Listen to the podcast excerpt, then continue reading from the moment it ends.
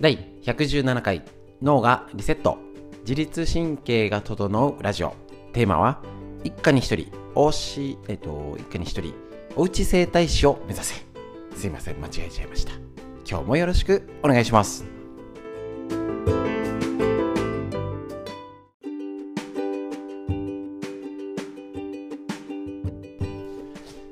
はい、こちら、ラジオはですね、埼玉県本庄市にあります、芦沢治療院よりお届けしております。多少の間違い NG はそのまま言っちゃうタイプですので、結構ね、あの、あっていうのがあってもやっちゃいます。すいません。で、えっ、と、こちらですね、えっ、と、今日、えー、こちら OCL ストレッチのラジオになりますけれども、月曜日から金曜日までライブ配信をしておりまして、えー、OCL ストレッチ東京都池袋にあります押方京介先生が考案された自分で整体できるストレッチ。だからただ伸ばして気持ちいいねこの筋肉伸ばそうねじゃなくて筋肉関節筋膜のいい位置を作って中から歪みを取るストレッチご紹介しております。またそれに関わるいろいろなねこうするといいよってのも引き続きいろいろやっておりますので今週は通常ごと、えっ、ー、と、曜日ごとに部位別にやっておりますので、ぜひぜひ一緒にストレッチもよろしくお願いします。ということで、解説から生理のこと、熟睡法についてお話ししていきますので、よろしくお願いします。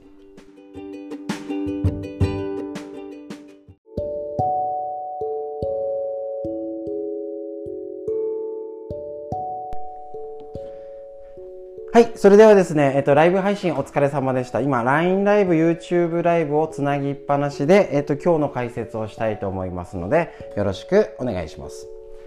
はい。それではですね、えっと、今日ですね、お尻股関節のストレッチをやりました。こちらね、ちょっと久々にはなったんですけれども、骨盤周り。よくね、あの骨盤なんとかしたいって言って、先ほども質問ありました。座,、えっと、座骨神経痛に効くストレッチありますかって聞かれるんですけど、座骨神経痛に効くストレッチは5万とあります。ですね。だけど、なかなかそれを良くするっていうと、結局骨盤ですね。座,、えーと、座骨神経っていうのはこちら、えっ、ー、と、大体ね、耳で聞いてる方大体で確認しましょう。お尻のここから座骨神経出てるんですけど、座骨、この骨盤って言ったら、要はざっくり周り、上も関係あるし、横も関係あるし、下も関係あるよねっていうところを狙ったのが今日のストレッチ。になりますので、いわ座骨神経痛に、えー、として、そのまんま直接狙うっていうことはできないんですけどね。できるんですけれども周りを狙うっていうストレッチ今日一応小尻ストレッチ、ね、股関節のストレッチになるんですけれどもここ周りが関わってくるのでしっかりストレッチ、ね、上の方ね、さすさすしたところとこね、梨状筋のところのストレッチ。もものさすさすってことで骨盤の教えるストレッチをやりましたので全体をやってみましょう。でここ特に女性が気になる子宮卵巣に関わる大事なポイントですよね骨盤。この中に子宮卵巣が入っております。でよく、えーと、こちら子宮内膜症が治る本ってね、えーと、病気の方とか気になる方はぜひね今時の絵が分かりやすくて見やすいですので、えーと、駒形院長ゆり子先生のね牧野出版から出てるやつですね。はい。えーとチョコレート農法が再発の死、ね、肩月経が治った。子宮腺筋症に激痛が消えて薬が楽にっていうこちらの本があるんですけど結局ね、えーと、細かいことはもちろん今ね説明はできないんですけれども子宮卵巣に何がいいかな。で骨盤を良くしたらいいのかな？だけどどうやって骨盤良くしたらいいっていうとどこがえ、えーと、最近言ってます。修正悪いところが何かがわからないとでいいところ目指すところがわからないと結局何を良くしたらいいのか？内膜症子宮筋腫とかね今増えてます。ね、そういう状態が多い、ね、生理痛がひどいとかね。結局それも骨盤の状態になるんですね。こちら。もう一個のラジオの方で合わせて紹介してたんですけれども生理痛の原因結局、えーと、子宮内膜の血液ねえっと、受精するベッドのやつが毎月妊娠の準備のために生理になります。でそれが外に押し出すのに例えば10代若い頃とか子宮まだ骨盤がうまくね硬い状態だと押し出すのに力が必要なので痛みが出ること。で押し出す指令をもっと出せっていうのに出してプロスタグランジンっていう痛み物質がなるとまた痛みになるんですね。だから10代とか若い頃の成立っていうのはもう構造上の問題がどうしてもある。だけど20代30代40代になっていくとだんだん生理痛って和らいでいくんですね。病気じゃないんですよ。あの産後で柔らかくなったからそれが要はきつくなくなって出血しやすいっていうので楽になる。ポイントがあるし。でそこ骨盤結局、えーと、うまく、えーと、柔ら年齢とともに柔らかくなっていって子宮の成熟って言ったりしますけどそうすると痛みが楽になると。いうと結局骨盤の中の歪みとかもちろん食べ物とか生活習慣も影響あります。10代とか20代はどうしてもしょうがない部分があるんですけど20代30代以降の子宮ね骨盤の状態は体から治せるってことなんですね。でそれが治せるのに狙うのがこちらの骨盤からになります。骨盤のこのざっくり言うとこの骨盤の寛骨と恥骨と仙骨。これがつながっております。これをつながりを良くして楽にしようっていうのが結局また細かい話になるとよく分かんなくなっちゃうんですけど今日のストレッチ。全体を良くして下から上からお腹も特に恥骨はよく分かりづらいんですけどこちらお腹とつながっております。だから結局何かしなきゃいけないよ骨盤子宮卵巣にするよっていう時に今日のこの骨盤お腹をやって横からミルフィーユポイントからやってももをやるっていう流れ。これをまずやってみて楽にするっていうことがとっても大事になってきます。それを知らないで。知らないでなんか骨盤よくしよう。なんとか骨盤歪み座骨神経痛に効くとかだけをやってるとちょっともったいない。しあのそこを緩めといて今病気があったり生理痛、ね、ひどかったり DMS 生理前症候群ということで症状があったりとか更年期。あとは閉経した後でもやっぱり女性の不定収素ってやつに悩む方は結局この骨盤周りを良くしなきゃいけない。っていうとじゃあ骨盤周りを良くしなきゃっていうと今日のさっきも言ってもう一度言いますね。つながりが寛骨こっちの骨盤の中から子宮卵巣。仙骨から子宮卵巣。恥骨から子宮卵巣っていうここのつながりがあります。ちょっと分かりづらいんでね。またオープンチャットに画像を載せておきますけれどもここのところに子宮卵巣があって結局ここがつながってます。例えば子宮摘出するよって時にそこの靭帯をチョキチョキしないと取れ取れないんですね。だからそこでがっつりついてるやつなんで結局骨盤っていうとここの動き。恥骨だとお腹の動き。股関節からももの流れっていうのに流れが変わっていきます。っていうことになるんですね。なので、えーと、ぜひぜひこちらの骨盤を全体を良くするよっていう流れこれになるためには今日のストレッチをまずするして柔らかくすること。で例えば骨盤を良くするよ、ね、骨盤底筋をってするのにも実は骨盤しっかり前後の動きができないと骨盤底筋がちゃんと使えないんですね。でその使えない状態でここにお尻を上げる体操をしてもうまくならないよね。やったけどなんか、うん、聞いたような気がするけどうんみたいな感じになっちゃうのでこれも結局骨盤底筋をするのに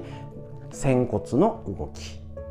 でそれが結局背骨の動きになるよっていうことなので、えー、と結局今日の骨盤股関節の動きから昨日の水曜日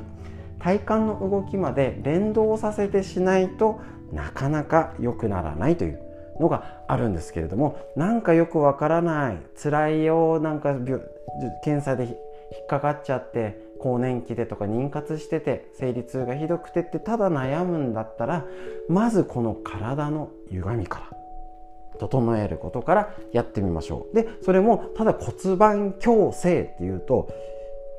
よくわからないので結局今日のストレッチやってみましょう。お腹の周りから骨盤のこの上のところねから恥骨につながるところ。ミルフィーユポイントでこっちの股関節につながるところ。でももをさっさすることで下を支えてる方。大体全てを狙ったストレッチが今日のになります。ですので子宮卵巣にいいよっていうストレッチはこちら。今日のやつをやるとすっきり楽になるよっていうことになります。ひとまずやっとこうっていうストレッチになりますのでぜひぜひ今日のやつ。もちろんそれだからあ下半身の巡りが良くなったよ。あなんか動きが良くなったなんて今日もコメントいただきましたけれどもそういうことが動きやすくなったり。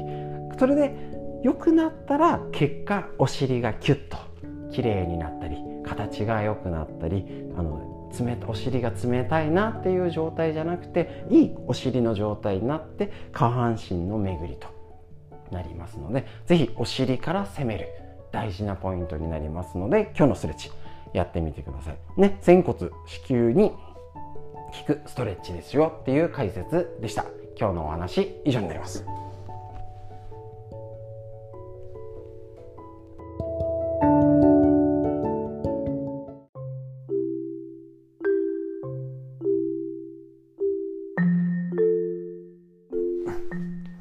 こちら、自分の体を守る正しいデータを持てなかった女性たちへ。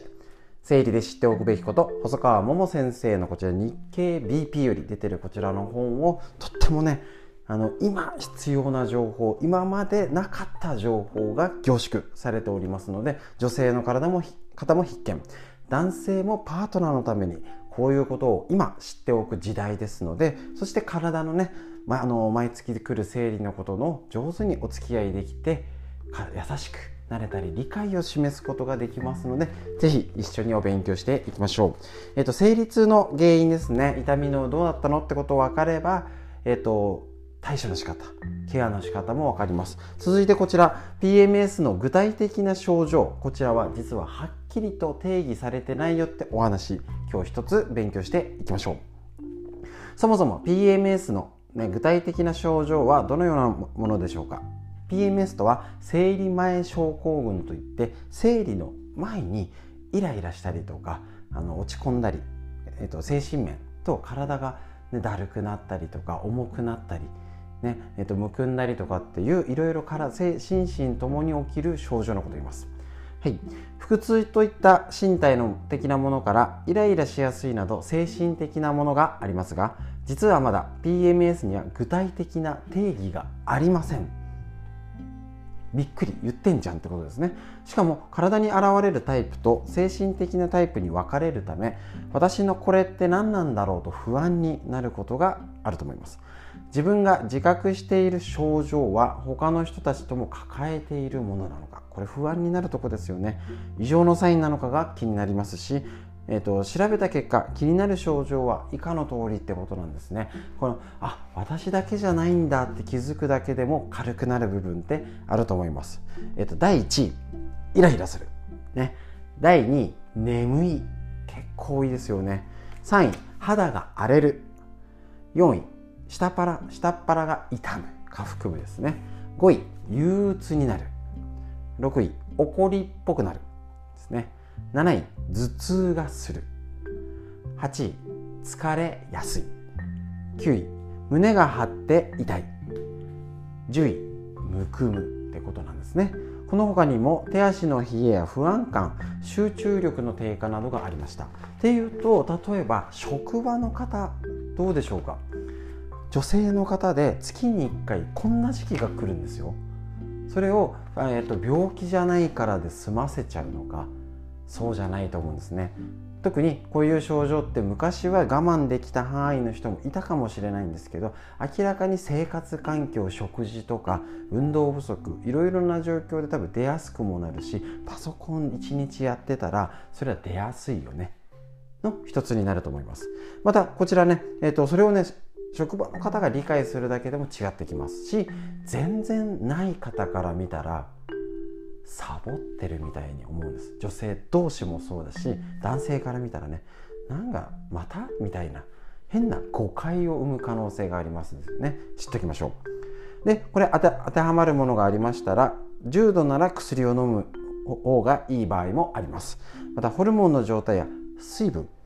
血液の流れには生活習慣や食事が影響しているということなのね。なので症状をきっかけに生活を見直す。つまり体の歪みだったり痛みもそうですよね。歪みだけじゃなくて生活習慣睡眠とか運動ねあの体の状態どういうふうに食べてるの？っていうのでこの辺変わってくるっていうことが起きてるということでこれをぜひ知っとくか知らないかで体の状態。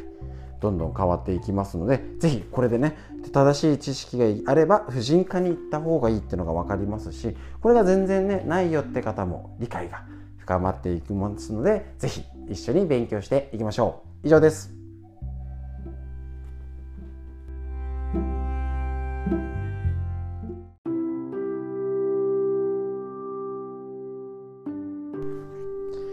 こちら、ぐっすり眠れる最高の目覚め、最高のパフォーマンスが手に入る。熟睡法ベスト101白浜龍太郎先生専門睡眠医のアスコム社より出てるこちらの本で紹介していきたいと思います。とにかく睡眠大事。何もなくても大事。ですね。で大事って分かっててよく寝なきゃって分かってても結構コツって分からなかったりするので一緒にお勉強していきましょう。今回は眼性疲労には蒸しタオルが効く。こちら確認していきましょう。目の疲れから起こる眼性疲労は正常な睡眠を妨げる要因の一つ。もうこれもしえそうなの？っていう方もいるかもしれません。眼球そのものが疲労してるわけじゃなくて目を動かす筋肉が疲れることでその筋肉の行が悪くなることから生じてるんです。ですね。目がしょぼしょぼしたり、ね、頭痛や肩こりなんて症状が血行の悪さで出るんだよ。眼性疲労は自律神経の働きにも影響を及ぼしますが眼性疲労になると目の周りの筋肉でけなく顔や首の筋肉も緊張を強いられるということなんですね。そうなると脳への血流が減ることになって血流が減った脳はストレスを感じて交感神経が優位になってしまうってことなんですね。寝るモードじゃないと。快適快眠に眠りにつくことができるようにするにはどうしたらいいか。なんといっても就寝前に目を疲れさせない。これねスマホでこのブルーライトがあってのもあるんですけどもうそもそも疲れてパソコンでっていうのにさらに寝る前に疲労させちゃダメってことなんです。ドキって方いると思いますね。就寝前にスマホの小さな画面でゲームをすること漫画読んだりね。ね SNS とか YouTube 見たりしちゃいますよね。もちろんパソコンでの長時間のネットショッピングも良くないよ。ただ仕事の都合上家で仕事を片付けてから就寝することもありません。あるかもしれませんが目の疲れを取るのに手軽な方法。それは蒸しタオルで目を温めること。ね超いいですねこれね。蒸しタオルの作り方は簡単。濡れたタオルを絞って巻いて電子レンジで温めるだけと。1分ですね。温度の目安はほんのり暖かく気持ちいいなと感じる程度。もし暑いと感じるようならタオルを開いて少し冷ましてからね。あの温めた蒸しタオルを目の上に乗せて10分ほどそのままにします。ちょっと10分は冷めちゃう。特にレンジのやつはすぐ早く冷めちゃうので気をつけましょう。蒸しタオルの効果によって目の周辺が温まり血行が良くなることを実感できるでしょうと。緊張もほぐれてリラックスできるので睡眠に大切な副交感神経が優位に働くということになるんです。なので、えーと、目の対策をすることで眠れるようになんか言われると納得するけど多分ねこういうことは勉強しないと直でだよねって思わないですよね。自分で考えて寝る前になんかねあのリラックスした方がいいまではね目調べると出てくるんですけどやっぱね目までちゃんと対処するっていうのはやっぱり使いすぎだったりパソコンしてるかなスマホとかパソコンなんかね他のでいろいろ見てないかなっていう自分の生活習慣を気をつけるってことではやっぱりねこういうところまで見直さないと気合で寝て、ね、寝たいのに眠れないとか、ね、寝てるけど疲れが取れない、ね、あのそういう方のために余計こういうことを知っとかないとなんか健康的なことやってそうで身にならないっていうのになりそうです。ということなのでこちら熟睡法をしっかり一つ一つお勉強して実践やってみましょう。熟睡のお話でした。以上です。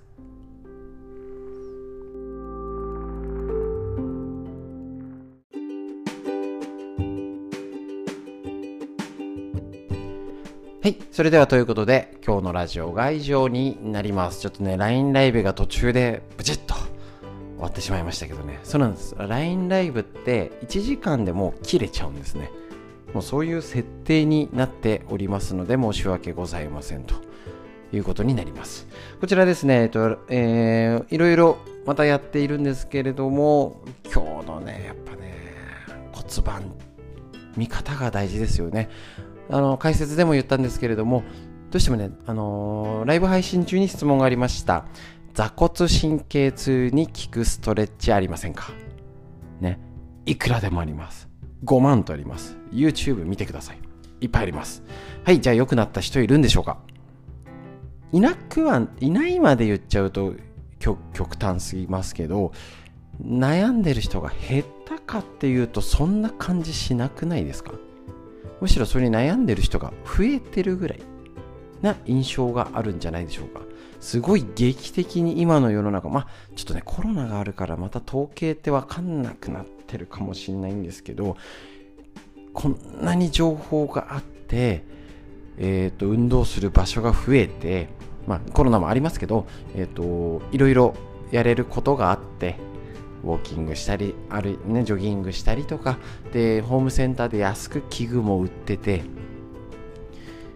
減ってる感じしないですよ。統計的にまだ出てないと思うんですよね。悩みが減ったかむしろ増えてんじゃないっていうことがあります。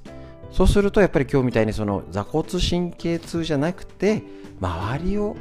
適当に全体良くしようっていうぐらいいい加減な方が効くと思います。